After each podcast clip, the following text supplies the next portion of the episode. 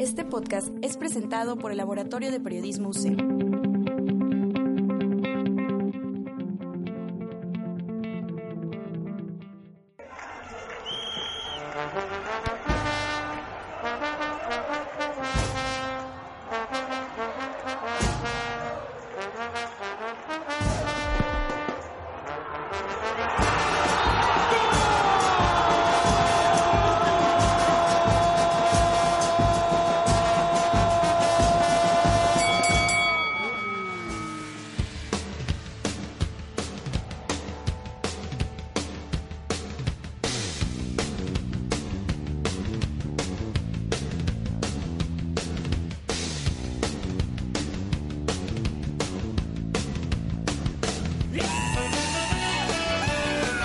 ¿Qué tal a todos nuestros radioescuchas? Estamos aquí en nuestro cuarto episodio de la segunda temporada de Tifosi Deportiva, transmitido en el Laboratorio de Periodismo de la Universidad del Centro de México. ¿Cómo están, compañeros? Muy bien, muy bien, Abraham. Ya un gusto otra vez estar aquí platicando de deportes una vez más. Y pues bueno, ¿qué nos toca empezar el día de hoy a hablar, querido Abraham? Bueno, primero empecemos con las finales de la Eurocopa. Chavos, ¿qué, qué opinan?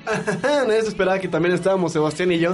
Hola. No, es que Daniel, no nos quiso, Daniel no nos quiso saludar. ¿Cómo Como tenían cara de dormidos, pues a- asumí que no estaban aquí. Bueno, prosigamos con el tema. Perdón. Pues sí, mira, la sorpresa que, que viene siendo en esta Eurocopa es Gales. Gales que eliminó a Bélgica. Yo pensaba, la verdad, que hasta aquí llegaba el equipo de Gales, pero pues bueno, siempre Bélgica teniendo un buen equipo, una vez más no logra poder trascender en esta Eurocopa. Es, es el México de, de la- de la Eurocopa, siempre, siempre pasa lo mismo con ellos, o sea que nunca pasa nada y siempre traen como un buen equipo. Viven de pura esperanza. Sí, viven de pura esperanza. Aparte Gales jugando, bueno, yo creo que es el mejor equipo ahorita de la Eurocopa como está jugando a nivel de conjunto. Y pues otra de las sorpresas que terminó fue la goleada de Francia-Islandia. Pero hay que, hay que recalcar que Islandia nunca bajó los brazos, fue a buscar dos goles, cosa que no hizo México contra Chile. Siempre se vio un equipo con personalidad y no una mediocridad como la que dirige Osorio. Bueno, yo creo que Islandia es, es el protagonista de esta copa, ¿no? Simplemente fue el que acató toda la atención, todos los medios y, y bueno, fue una lástima que,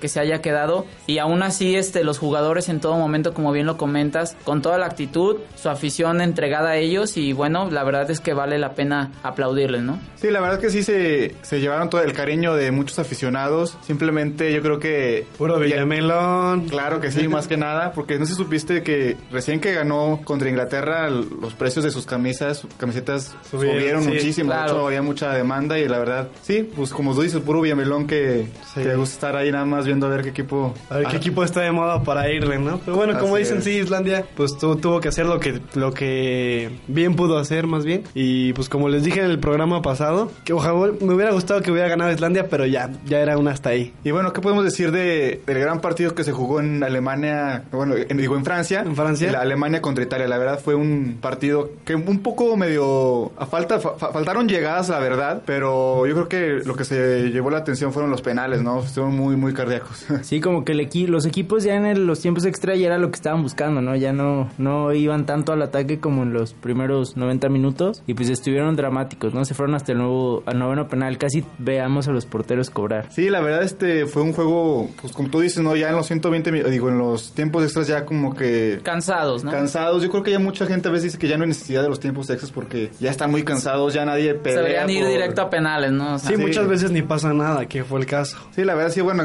tomando en cuenta del partido de Portugal que sí llegó a ganar en tiempos extras, pero de ahí en fuera yo creo que... a mi Sí, pero punto es más común ya- que no pase. Y, y Cristiano Ronaldo dándole una lección a Messi de cómo se cobra un penal bajo presión. no, bueno. Nada más para que le apunte Messi, por favor. Bueno, chavos de Wimbledon, ¿cómo ven la eliminación de Djokovic? No, la verdad, este, sorpresiva, yo no me lo esperaba, sobre todo yo creo que es- Nadie. nadie, se, Nadie, lo, se- güey. se lo esperaba, es como que muy pronta su eliminación, creo que ahí, ahí escuchando por ahí en, en noticias, creo que ha sido su eliminación más pronta en, en un Gran Slam, la verdad pues simplemente pues yo creo que ya con esta eliminación Federer puede estar, puede ser candidato para llevarse este Gran Slam. Claro, y aparte estamos hablando de una este vergonzosa derrota. Tenía siete años que no perdía desde el 2009 que no perdía de esa manera. Y pues la verdad es que sorprende porque llevaba ya 30 juegos invicto. Y pues como bien lo comentas, era el favorito al, al, al gran premio de este año, ¿no? Que incluía también pues este los Juegos Olímpicos, que aún no se descarta como favorito, pero bien puede ser un golpe un tanto psicológico, ¿no? Ahora pierde y pierde contra un chico que es el número 200 y tantos de, de la lista de tenistas del mundo y pues digo, no, no es como que, ay, perdí contra alguien muy, muy bueno, un top 10, un top 20 Claro. si quieres, un top 200. Entonces es como... ¿Creen que haya mermado un poco el partido el que se haya suspendido en el, el viernes y reanudado el sábado? Yo creo que no, la verdad. Yo creo que, que ¿cómo se, este, antes de que se eliminara ya iba perdiendo dos, dos Ya, sets. ya iba perdiendo dos Sí, sets, ya sí, sí. como que ya era obvio de que no traía nivel o no, se esperaba ese tipo de, juego de su jugador. Y pues bueno, yo la verdad creo que no fue sorpresiva, o sea, no, no afectó, la verdad. Pero pues bueno, las sorpresas siempre se dan y pues una vez lo, más lo vimos en, en Wimbledon. Así es. Y hablando de sorpresas, ¿qué opinan de los chicos triquis, eh, actuales campeones mundiales? Bueno, no podemos tal- eh, llamarlo tal cual campeones mundiales, pero sí ganaron un mundial eh, de forma sorpresiva, arrasando desde el primer partido. Sí, la copa se llama Copa, copa Barcelona y es una copa mundial, como dices. Y pues sí, o sea, realmente quedaron invictos en todo el trayecto de la copa y pues ahí se fueron rifando, ¿no? Al final aplastan una, no sé si le puede llamar selección de Francia, que pues termina siendo aplastada, ¿no? Así es, fue sorpresivo y, e incluso este la felicitación de parte de nuestro presidente que, que dice que siempre los ha estado apoyando y pues bueno, esperemos sigan las cosas así, ¿no? Yo creo que es- este tipo de jugadores tendrían que dar el ejemplo a, a muchos mexicanos, sobre todo hablando una vez más de la selección mexicana de fútbol. Aún no supero el 7-0 de Chile. Yo creo que deberían de aprender a ellos a ser humildes y no, eh, ya, no, ya no tener ese tipo de, de grandeza como muchos jugadores de la selección tienen, ¿no? Pero aún así no descartar el, el gran labor de estos niños triquis y simplemente pues felicitarlos, ¿no? Y ojalá que existan más, más éxitos, ¿no? Más para victorias ellos. para ellos. Ojalá y que, ojalá y que también le vaya bien a la selección preolímpica, ¿no? Que se va a disputar su, su pase al, a, A Juegos Olímpicos. a Juegos Olímpicos. Claro, aún el sueño sigue un poco sigue vigente y pues esperemos, ¿no? Lástima que no va a contar con su mejor baluarte. Gustavo Ayón. Así Ayón. es, quien ha dicho que por razones personales no no acudirá, pero bueno. Pero no sé cómo vuelven ustedes. ¿Creen que sea como una falta de compromiso o ustedes apoyan a Gustavo Ayón de que se haya retirado? Bueno, no retirado, pero no haya aceptado Yo creo jugar que las es, es- eliminaciones. es, eh, tiene un poco que ver con los patrocinadores, ¿no? No tanto con eso, él desde que fue aquí el Prolímpico ya había dicho que se retiraba de la selección por mal manejo, mal manejo, perdón. No le gusta que haya dos federaciones, no le gusta todo Bueno, esto de eso que sea el segundo deporte más jugado y no tenga apoyo, que sea más cuestión de dinero y que no haya una liga establecida bien, bien, bien. en Que, aun- aunque hablando de eso, eh, de la NBA y México, bueno, este también tendremos partidos de la NBA presentes aquí en México. Y la verdad es que está bien, ¿no? Porque cada día, cada día se le está dando un poco más de difusión, es- está empezando a crecer el, el básquetbol nuevamente como deporte popular aquí en México. Sí, pues ya, ya lo vivimos el año pasado con los Rockets contra Timber, Timberwolves de Minnesota, perdón por el, el acento pocho. Y este año los protagonistas No, van a bien, ser no, pues, ser chaca no es pecado. los Phoenix, los, los soles de Phoenix que se van a enfrentar a San Antonio Spurs. Spurs. Que veremos ya por fin aquí a Manu, Manu Ginobili y también se van a enfrentar a los Mavericks de Dallas. Y bueno, Sí, sería todo un agasajo ir a verlo. ¿no? DF y, y, pues digo como dices es algo que, que deja porque ya como dices ha crecido y pues obviamente es para vender no Aparte son Claro. juegos interesantes porque están en la misma división. exactamente exactamente Y bueno, también hablando de deportes internacionales, arranca este fin de semana el Tour de Francia, un evento sin duda magnífico, casi presente en todo el mes de julio. Eh, es un evento que también eh, hay muchas marcas presentes. Es un evento que a lo mejor aquí en México no le damos mucha importancia, pero en otros países es, es de ley, ¿no? Es, es un gran, gran, gran, gran evento. a cámara carnal ya está en la segunda etapa No, la verdad este ya, ya, ya, empezó, la verdad. O sea, ahorita el que ha sorprendido es Cavendish, que ha ganado la primera, ganó la primera etapa y la tercera etapa. Y bueno, aquí el favorito viene siendo el británico Froome, que la verdad este, en las casas de las apuestas van, van con él. Y pues bueno, simplemente hay que reconocer este tipo de deportistas porque estar dándole a la bici más de 200 kilómetros todos los días es como que dices, o sea, sí es una, una friega muy, muy fuerte, ¿no? O sea, tiene una preparación físicamente y mentalmente, ¿no? ¿Tú qué Así más o menos es. sabes de esto, Abraham? No, bueno, ¿qué te puedo decir? El ciclismo es una belleza y el Tour de Francia, pues, ¿qué más? ¿Qué más te puedo decir? Lo- Qué mejor lo es- exposición del ciclismo, Así es. ¿no? es. Es yo creo que el evento más culminante de- del ciclismo. De hecho, algunos este, prefieren eh, el Tour de Francia sobre Juegos Olímpicos. Y como bien lo comentas, aquí el favorito y mi favorito es Christopher Froome, quien está ahorita armado con un equipo de ensueño, podríamos decirle que es el Real Madrid del ciclismo.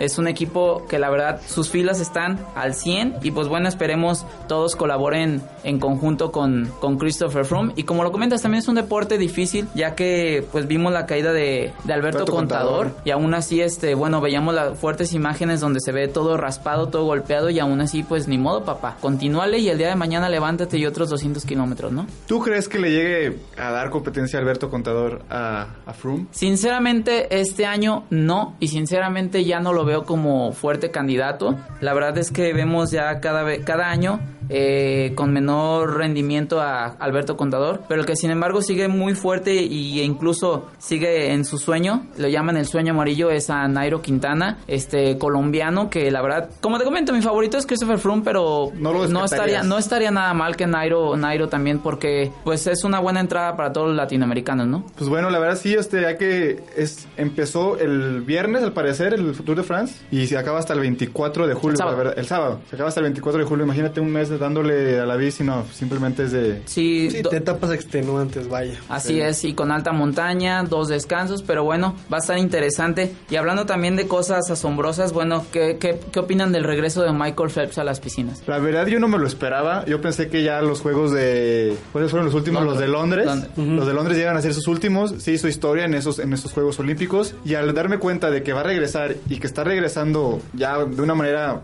genial, peleando con Ryan Locke, su eterno rival, Sí. me doy cuenta de que todavía tiene nivel para competir. Obviamente ya no va a ganar como antes, pero simplemente aún así Pues, pues yo, yo la verdad diría, son sus quintos Juegos Olímpicos y yo todavía lo veo como un fuerte candidato a meterse a medallas. Es más, yo creo que hasta un oro, uno o dos oros vuelve a traer de estos Juegos. Sí, obviamente, sin duda que se va a traer medallas, se las va a traer, pero simplemente no como Londres 2012, no sé si trato de darme a entender, ¿no? Porque ya obviamente ya tiene que 32 años al parecer, ya su rendimiento puede ser que no sea tan, tan genial como hace cuatro años, Claro. pero pues bueno. Pero bueno, vemos a- también a un Michael Phelps que ahora es papá. Se encuentra, él lo comenta, más motivado que nunca. Y también vemos que es un atleta, eh, bueno, muy bien preparado, pero sobre todo que goza de, de competir, goza de ganar. Eh, le gusta, le gusta muchísimo. Bueno, aquí no va, pero es en especial es un, un atleta que... ¿Te gusta que- Michael Phelps? Me gusta Michael Phelps. que le gusta mucho, que le gusta mucho ganar. Vimos como en, en Londres Michael empezaban Phelps, las pruebas y como que no se conectaba y en cuanto vimos que le ganaron fue como como se le prendía una mecha ¿no? O sea, Motivación, sí motivación, motivación. pura Este, hablando de, de- de deportes de velocidad, ahora qué les parece si hablamos de la Fórmula 1, del Gran Premio de Austria, que fue un carrero, no, no, no, no, no, no, no, no, teniendo otra vez como protagonistas a los pilotos de McLaren. En esa última vuelta iba liderando Nico Rosberg y pues ya sabemos cómo es el pique que tiene con Hamilton, que nadie quiere Hamilton dentro de Mercedes. Ah, Hamilton lo intentó, lo intenté, es que es, de- perdón, este ¿Eso qué? productor Este, no, es, es una persona como muy prepotente con sus compañeros, con su compañero y de hecho provocó un choque que le costó la carrera a Nico Rosberg. De hecho lo bajó del podio, quedó cuarto cuando toda la carrera la, la lideró y por esta mala leche de Hamilton no se pudo. Otra vez Ver- Verstappen nos sorprende con un gran carrerón, una carrera muy muy buena de, de- de este piloto de Red Bull. Y pues en tercer lugar tenemos a Kimi Raikkonen de Ferrari, que también dio una muy buena carrera. Ferrari que sigue sin encontrar el punto de su auto. Y pues los dos pilotos, muy bueno, eh, ya sabemos que Esteban Gutiérrez no puede hacer mucho con su auto.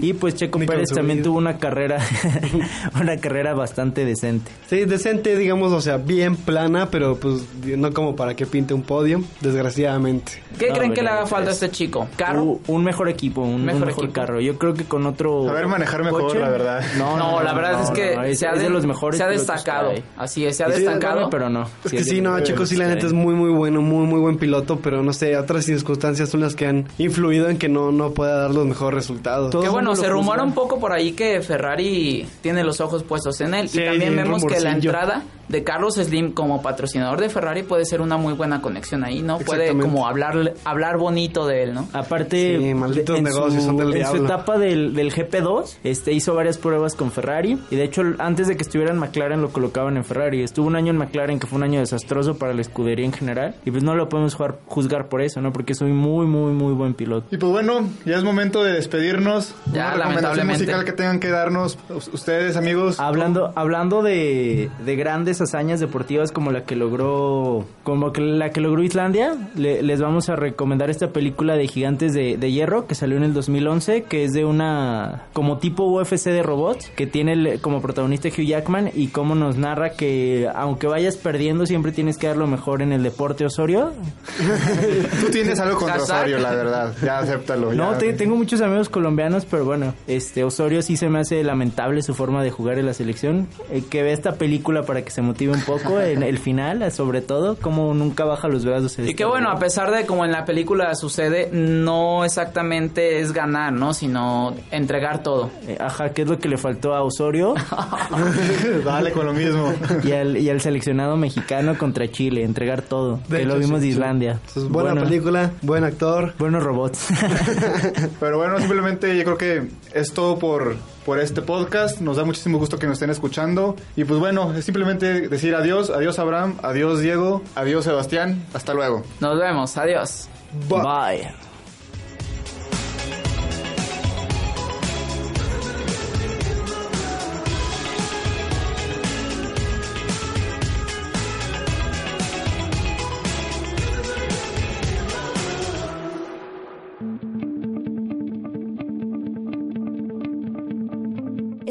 fue realizado por el Laboratorio de Periodismo UCEM.